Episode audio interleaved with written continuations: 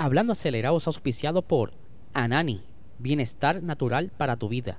Búscalos en Instagram como AnaniPR.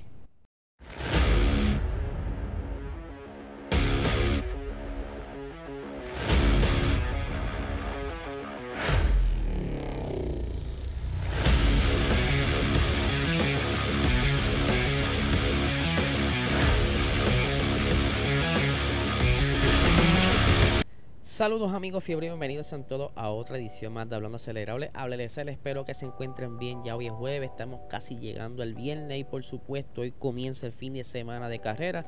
Ya oficialmente estarán allá en la pista haciendo las conferencias de prensa.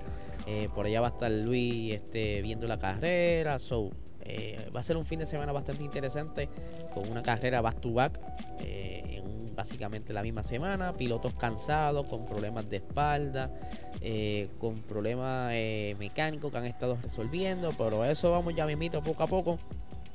Primero, Quiero arrancar obviamente con ganar y bienestar natural para tu vida. Si tú consumes, si tienes licencia de cannabis medicinal, puedes ver, darte la vueltita y chequearte eh, los productos de Anani a través de su eh, website eh, ananifarma.com y si quieres estar eh, también al día de toda su actividad y dónde están metidos esta gente, ¿verdad? ¿Qué otras cosas están auspiciando? Pues pueden seguirlo en Instagram como AnaniPR. así que síganlo y estén ahí alerta y dale una probadita. Yo estoy por cuadrando ya los papelitos para la licencia, así que ya eso viene pronto por ahí. Por supuesto, suscríbete a este canal, compártelo, dale like, dale a la campanita. Si estás escuchando formato audio podcast, deja tu review, dale 5 eh, estrellitas, ¿verdad? Regálanos esas 5 estrellitas para que entonces siga este contenido, ¿verdad? Yendo por buen camino. Pero vamos a hablar un poquito del pasado. Yo no sé si ustedes se acuerdan, no sé desde cuándo ustedes están siguiendo la Fórmula 1. Eh, yo pues, desde que puedo seguirla bastante constante, llevan varios años. Pero la Fórmula 1 por supuesto lleva ya desde los años 50 y ha habido un montón de pilotos súper de renombre, entre ellos, que vamos a hablar ahora, James Hunt. Y es que estuve eh, durante mi investigación para el episodio de hoy, ¿verdad? Que a mí me gusta leer y seguir buscando en internet cositas interesantes para ustedes. Pues James Hunt fue una superestrella en los tiempos de, que estuvo participando de la Fórmula 1. Era como el playboy de la Fórmula 1. Él era eh, todo un personaje. Incluso se habla de que en un momento dado estuvo yo no sé con cuántas mujeres al mismo tiempo en, en un mega party luego de una carrera eh, fumaba cigarrillo, eh, bebía cerveza antes o después de carrera. Bueno, era un, loquillo. Pero la gente lo quería mucho, la gente era loco con él, los auspicios eran locos con él. Pero luego que él se retira, es que entonces pues, como que se calma la cosa y decide casarse. Eh, por aquí tengo un nombre de la chica. Por aquí, por aquí, por aquí. Él se casa con Sara Lomax y se mudó a Wimbledon donde entonces allí estuvo sus hijos, Tom de 37 y el de que vamos a estar hablando hoy, Freddy Hunt, que tiene 34 años. Para el que no conoce a Freddy Hunt, y quizá es la primera vez que escucha, Freddy ya ha corrido en, en carro, obviamente, siguiendo la línea de su papá. Estuvo participando en monoplaza en la categoría que fue Fórmula Ford, Fórmula Renault Luego estuvo corriendo carros de gran, lo que le llaman Gran Turismo y no es el juego. Corillo, no es el juego. Gran Turismo, esos son estilos, ¿verdad? Categorías de carrera de larga duración. Estuvo participando eh, ahí. Eh, pues saben que tiene un apellido de renombre y pues tiene como que tratar de lucir. De igual manera está tratando de hacerlo eh, Mick Schumacher, pero este muchachito, Freddy, pudo entonces brillar por su propio nombre se ha convertido en alguien bien querido dentro del ambiente del automovilismo y eh, aquí dice, ¿verdad? Que cada vez que fue invitado a una carrera de Fórmula 1 u otro evento, lo reciben siempre con los brazos abiertos, como en Argentina, en el Master de Piloto de 2013, que fue una carrera de karting donde participaron los mejores. Eh, y él estuvo allí presente, por supuesto, él también habla en este artículo que él estuvo viviendo en Argentina y que le encantó vivir allá. Pero a lo que voy es que eh, le hicieron una pregunta súper, súper interesante aquí a Freddy Hunt. donde eh, le pregunta el entrevistador del website eh, de noticias Infobae, le están preguntando si es que en algún momento en la Fórmula 1 puede que haya una persona como fue su papá, ¿verdad? aquí exactamente dice, puede haber un Jameson en el futuro en la Fórmula 1, a lo que le contesta Freddy Hunt, no. Para ser honesto, no creo que haya muchas personas como mi padre. Y no creo que alguien como mi padre pueda sobrevivir. Pueda sobrevivir en la Fórmula 1 hoy día. No es. No es perdón. No se les lo. No se les permitiría comportarse de la manera en que se comportaba mi padre. Sí, quiero decir, tal vez habrá muchos personajes como mi padre, pero no podrían ser ellos mismos en la pista o incluso fuera de la pista debido a todos los medios y obviamente hoy día la, lo que son los la social media, los paparazzi y todas estas cosas. Y dice aquí finalizando, así que no creo que haya una posibilidad de conocer a alguien como mi, como mi padre en la Fórmula 1 en estos días. Otra cosita que le estuvieron preguntando eh, era que quién para él pudiera ser el mejor piloto de Fórmula 1 hoy por hoy. Él dice, obviamente creo que Max es probablemente el más rápido, pero también George Russell, Lewis Hamilton sigue siendo Lewis, pero tal vez ya haya pasado su mejor momento. Quizás porque eh, George Russell le está ganando, obviamente son compañeros eh, en Mercedes. Si tuviera que elegir uno, diría que Max, George Russell y Lando Norris también son muy rápidos, pero desafortunadamente el carro no es tan bueno en estos momentos. Así que sí, creo que hay muchos pilotos rápidos, por supuesto. Fernando Alonso sigue siendo ahí, pero creo que Max es probablemente el más rápido. Ahí está, ¿verdad? Una palabra del hijo de una de las leyendas de la Fórmula 1, James Hunt y que ¿verdad? nos deja saber que su, no, habrá, no habrá nadie como su papá. Obviamente estamos en otros tiempos. Eh, hoy día eh, la cerveza que se promociona dentro de la Fórmula 1 es sin alcohol. Eh, ya no hay cigarrillos dentro de la Fórmula 1. Bueno, hay disfrazados y ahora mismo hay un auspicio medio nebuloso con Ferrari, ¿verdad? que ni siquiera aparecen los, los en el carro. No sé cómo rayos estarán ganando con esto, pero So, eh, son otros tiempos, han pasado muchos años. En ese entonces, hasta los mecánicos tú los veías sin camisas mecaneando, ¿sabes? Eran unos tiempos bien de aventura, porque estaba como que la Fórmula 1 eh, tomando forma. Pero aún así, Jameson, siendo una persona que apenas se cuidaba su cuerpo, su físico, y era tremendo piloto. No me quiero imaginar un piloto que se dedicara full time, eh, disciplinadamente, a cuidar su cuerpo y desempeñar en la pista. Pudiera ser que fuera mucho mejor, pero él se vivía la vida al límite, feliz, contento, vivió bien poco, pero se la gozó.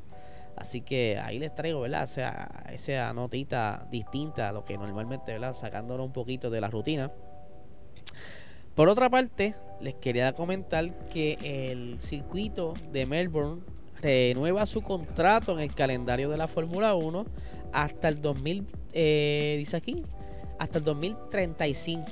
La Fórmula 1 ha firmado una extensión del contrato en Gran Premio de Australia, de Australia, garantizando que el evento permanecerá en Melbourne hasta el 2035. Obviamente esto es parte de todas las conversaciones que han estado ocurriendo últimamente, se sabe que quieren traer eh, o están conversaciones para traer de nuevo el circuito de Sudáfrica allá en Kialami eh, y también eh, ahora viene el, circuito de Las Vegas.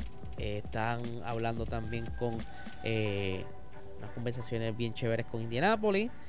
andan por ahí haciendo su asignación eh, Estefano Dominicali está visitando todos estos circuitos donde están ya próximos a caducar su contrato, que ya caducaron, para ver de qué manera pueden negociar. Obviamente hay dinero de por medio y quieren mantener la fórmula lo más atractivo posible, aprovechando el gran hype o la moda o la popularidad que tiene gracias a ese show de Try to Survive en Netflix que ya están confirmados dos temporadas más. So, ellos quieren aprovechar esos dos añitos, mira, al máximo, para por lo menos cachar todo el público posible.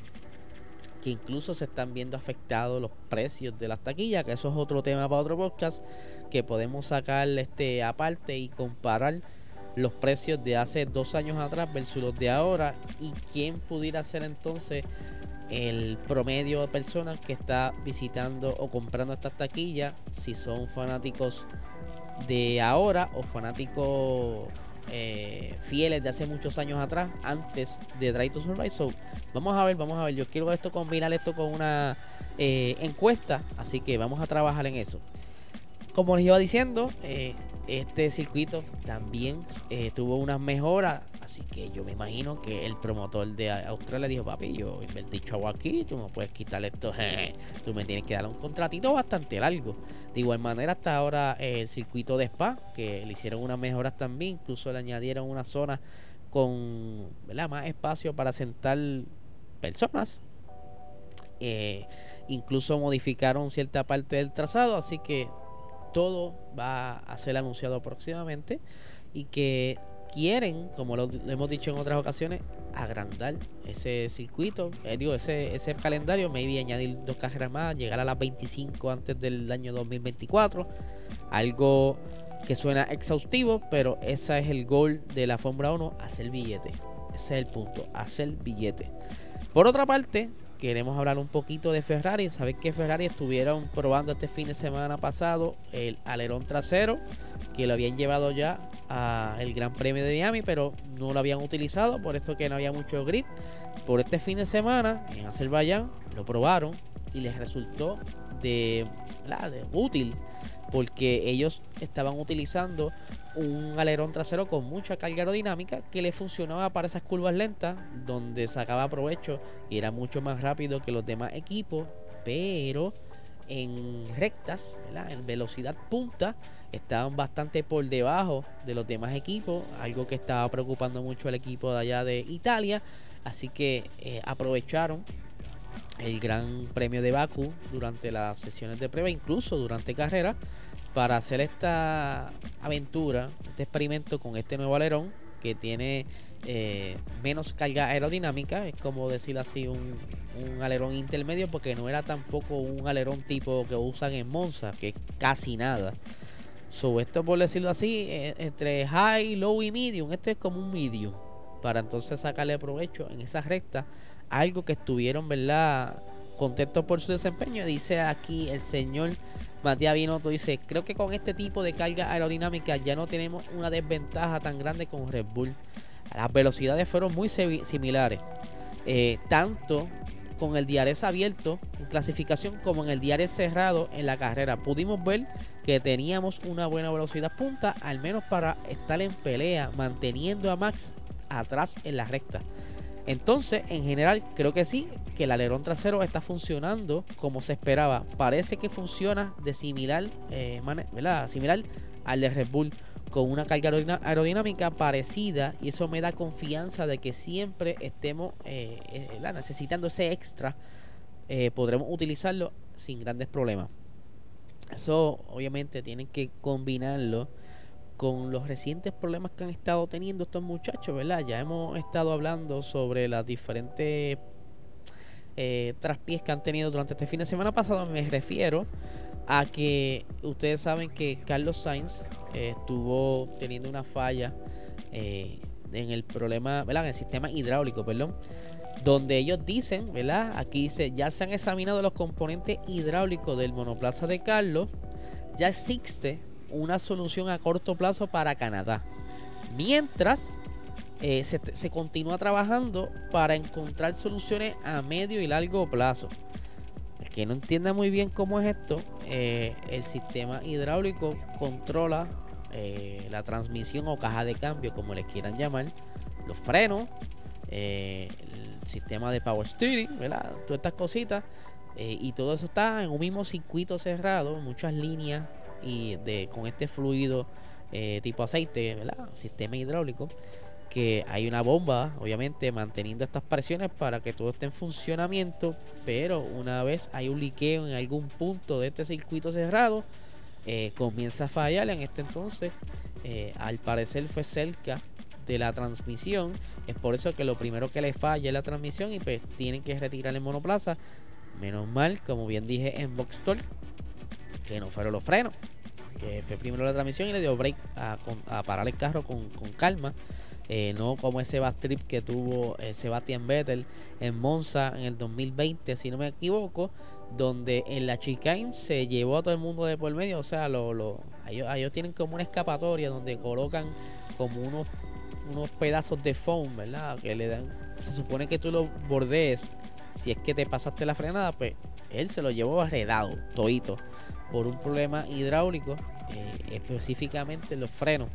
Eh, así que es bien importante. Mientras que para Charles Leclerc, lo más probable es que el motor que se dañó recientemente haya partes que sean imposibles de utilizar porque entonces ya Ferrari va a estar investigando eh, dentro de en estos días en, en, Italia escuché que está ya lo tienen en, en Maranello llegó hoy el motor para entonces eh, ver a, a detalle dónde fue específicamente que falló ese motor y poder entonces ver de qué manera pudiera solucionar esto a largo plazo, algo que les molesta mucho, porque entonces está la incertidumbre ahí, si pudiera volver de nuevo ese problemilla en el, durante una carrera que no les conviene, so, vamos a ver cómo ellos van a resolver esto. Eh, otra cosita, ¿verdad? Que estuvieron ahí hablando fue el equipo de Red Bull que dicen que Ferrari pues no se van a confiar, lo más probable esta gente eh, salga exitoso y pueda correr sus problemas y que esté ahí en la batalla y se los voy a leer rápido, ¿verdad? Aquí, según lo dijo el señor Christian Horner, resolverán sus problemas, no tengo, duda, no tengo dudas al respecto, pero inevitablemente supongo que significará que recibirán sanciones más adelante hacia el final del año. Por supuesto, todavía hay un largo camino por recorrer en este campeonato hemos visto grandes cambios a la clasificación en las últimas 4 o 5 carreras y eso demuestra lo rápido que pueden cambiar las cosas en este año. Así que Red Bull va a tener que apretar si es que quieren estar por lo menos por delante del Ferrari porque reconoce que están bastante rápidos eh, en algún punto eh, han dicho que se sienten igual, ¿verdad? Se sienten parejos en, en, ritmo de carrera. Y ahora entonces, al tener los Ferrari este alerón trasero, junto con esos retoques aerodinámicos, ¿verdad? Esos ajustes que estuvieron haciendo en los retrovisores y eso, combinan entonces lo suficiente para tener y quizás una velocidad igual en recta, lo que pudieran mantenerse detrás de Max o de Checo y poder estar consiguiendo ese diares para estar batallando en caso de que tuvieran que estar haciendo una cacería eh, en algún momento que han perdido en alguna posición, ya sea en carrera, ¿verdad? O que hayan clasificado mal. Eh, obviamente, como le hemos dicho en otros episodios, apenas vamos para la carrera número 9. Básicamente a mitad del campeonato ya estamos por llegar y que Estamos ya por ver otras penalizaciones de otros equipos. Ya hay varios equipos que han utilizado muchos componentes. Si quieren saber más al detalle, ¿verdad? De cómo, eh, cuántos componentes pueden cambiar, qué hace falta y todo eso, pueden ver, o perdón, escuchar el episodio de esta semana de Maricelis eh, Fórmula 1 101, que está en nuestra propia plataforma de, de aquí de Hablando Acelera. Lo puedes buscar entre los episodios en cualquier aplicación de podcast disponible para que entonces escuche la, la explicación de Mariceli eh, por, cuán, o sea, por cada componente cuántas veces lo puedes cambiar sin que penalice y si, penalice, si lo cambias en, ya que ya te toca penalizar cuántas posiciones te tocaría en la grilla so, denle un oído a, esa, ese episodio de esta semana que está bastante interesante. Así que también el episodio de Box que está disponible ya en nuestro canal de YouTube. Dale la visita ahí para que entonces te pongas al día con el análisis del Gran Premio de Baku, como también los detalles interesantes para el Gran Premio de Canadá, que ya comienza el día de hoy, eh, la, conferencia de prensa y todo eso. Así que Nada gente, este es el episodio de hoy. Muchísimas gracias por estar hasta aquí, ¿verdad? Escucharme y que tengan un excelente día.